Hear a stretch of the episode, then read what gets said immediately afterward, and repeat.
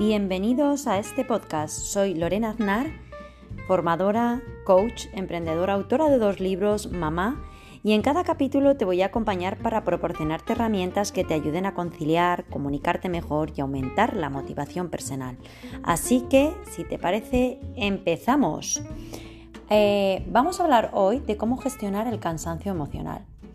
Al igual que nos sucede a nivel físico, donde hay veces y periodos que nos sentimos agotados y agotadas físicamente, y el cuerpo incluso nos está gritando a voces, nos dice, por favor, descansa, tenemos que tener ese descanso, pues lo mismo nos ocurre con eh, la parte emocional.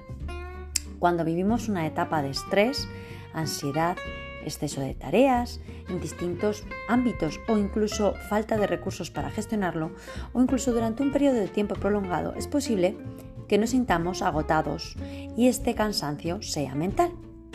Cuando nos sentimos desbordados emocionalmente, algunos, síntomas que pueden aparecer pueden ser los siguientes. Pues que tengamos dificultad de atención y concentración, disminución del rendimiento, sobre todo laboral, eh, que podamos tener incluso molestias digestivas, eh, que nos cueste conciliar el sueño o incluso que no durmamos bien durante la noche. Mm, también otro de esos síntomas que pueden aparecer es la falta de ganas, de motivación, de ilusión por las cosas, la irritabilidad, incluso un dolor de cabeza y sensación de mareo. Por ello, fijaros, es importante, súper importante, poder escuchar nuestro cuerpo y en cuanto detectemos signos que nos hacen pensar que algo no está funcionando como debería, poder trabajarlo, pararnos y a ver qué pasa. Os pregunto, ¿os ha pasado alguna vez que habéis tenido esta sensación de agotamiento emocional? Que por más que duermes y descansas te sigues sintiendo cansada. Bueno, pues os voy a dejar ahora unas estrategias que creo que son eficaces y efectivas para poder liberar nuestra mochila y sentirnos mucho mejor. Así que empezaríamos con estas estrategias. La primera de ellas, eh, no me cansaré de decirla y repetirla, yo creo que tanto en Instagram como en los vídeos de YouTube como por aquí, es aprender a delegar en los demás. Te ayudará a centrarte en ti y ocuparte de lo que depende de ti realmente. Una segunda estrategia sería abandonar la autoexigencia. Presionarte por todo no te hará más productiva ni eficaz. Así que aprende a que ese baremo baje esa exigencia. La tercera estrategia sería marcar límites con el entorno. Intentar complacer a los demás y estar por y para ellos es una de las tareas que más desgastan emocionalmente. Recuerda que también eres tú tu prioridad. La cuarta de las estrategias que os traigo hoy aquí es confía en ti y en tus fortalezas. Muchas veces ponemos el foco en nuestras debilidades en lugar de todo lo que tenemos como fuerza, como valentía en nosotros mismos. Y hay veces que no confiamos en nosotros. La quinta de estas estrategias sería adoptar un pensamiento optimista. Lo estás haciendo lo mejor que sabes y puedes, así que adelante, sigue haciéndolo, porque eso es lo importante, hacerlo.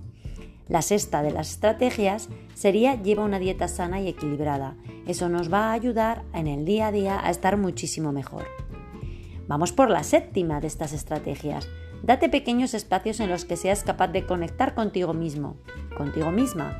Recuerda, recuerda, eres prioridad. Y por último, la última de las estrategias y no la menos importante, practica deporte y meditación. No solamente la meditación propiamente dicha, sino también la meditación de reflexionar sin agarrarnos a nuestro yo pensante, sino a nuestro yo observante. Así que muchas gracias. Espero que empecéis a poner en práctica alguna de estas estrategias. Espero que hayáis pasado un buen rato junto a mí. Ojalá estéis dispuestas a concederos tiempo para vosotros, para escucharos, para poner en práctica todo esto, para parar y para, sobre todo, daros cuenta si estáis gestionando ese cansancio emocional. Y ahora os invito a que hagáis llegar este podcast a aquellas personas a las que les ayudaría. Y nos oímos en el próximo podcast con muchísimas ganas. Os mando muchos abrazos y a por estas estrategias que son eficientes, efectivas y puede liberaros de vuestra mochila y sentiros mucho mejor. Hasta pronto.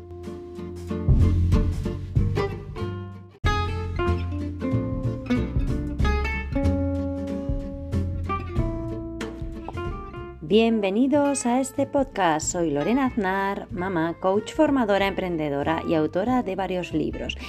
En cada capítulo te acompañaré para proporcionarte herramientas que te ayudarán a conciliar, comunicarte mejor y aumentar la motivación personal. Así que empezamos. Buenos días, bienvenidos a este nuevo año, nuevo podcast, nueva temporada y vamos a hablar de estar y no hacer nada.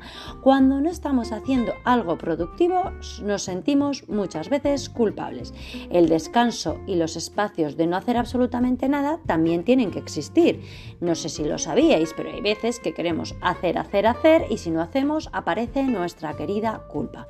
Aprendemos a no estar produciendo a través de la experiencia de estar sin hacer nada no esperes que la culpa o la incomodidad se vayan para permitirte esos momentos. Eh, una cosita os voy a decir, un pequeño spoiler, que no va a ocurrir, no os preocupéis.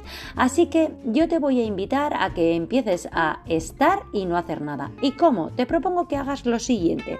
Empieza a buscar un sitio, elige un lugar.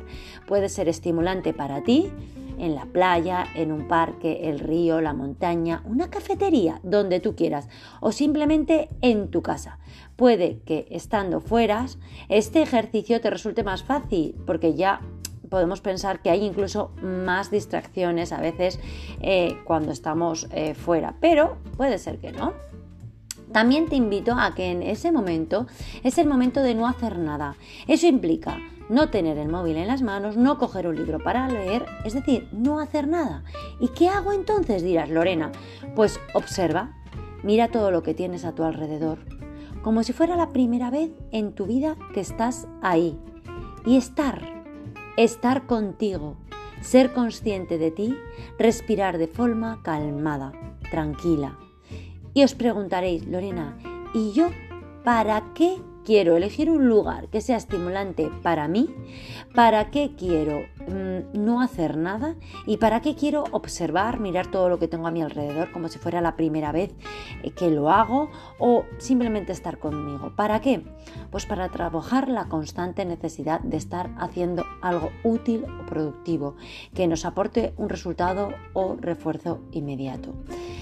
Pero cuando no hago nada, empezáis a pensar ahora, es que me siento mal, me siento culpable, como si estuviese desperdiciando el tiempo.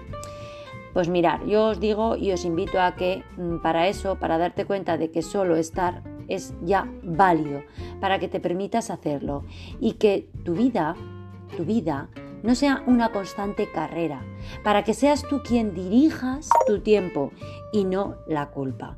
Y simplemente os voy a dar unas pequeñas advertencias. Durante este ejercicio que os he dado, que son tres pautas muy cortitas, puedes notar bastante incomodidad, culpa, cierta vergüenza. Estos efectos secundarios son absolutamente normales, aparecen porque es una situación nueva para vosotros. Y mm, simplemente desde mm, una vez hasta siete veces a la semana se puede ir haciendo sin ningún problema.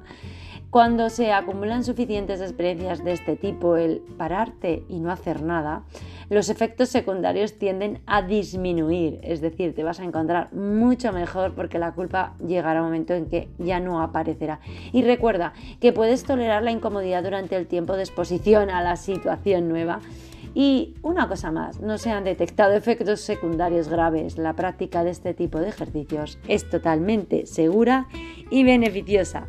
Así que con este bonito podcast os regalo este día tan maravilloso y que lo escuchéis y que lo practiquéis un día tras ocho. Muchas gracias, espero que hayáis pasado un buen rato junto a mí. Ojalá estéis dispuestos a estar sin hacer nada. Estéis dispuestos a concederos tiempo para vosotros, para escucharos, para quereros. Y ahora os invito, si sabéis de alguien al que le vendría bien el estar y no hacer nada, podéis hacerle llegar este podcast. Y nos escuchamos en el próximo capítulo. Os leo en los comentarios. Muchas gracias.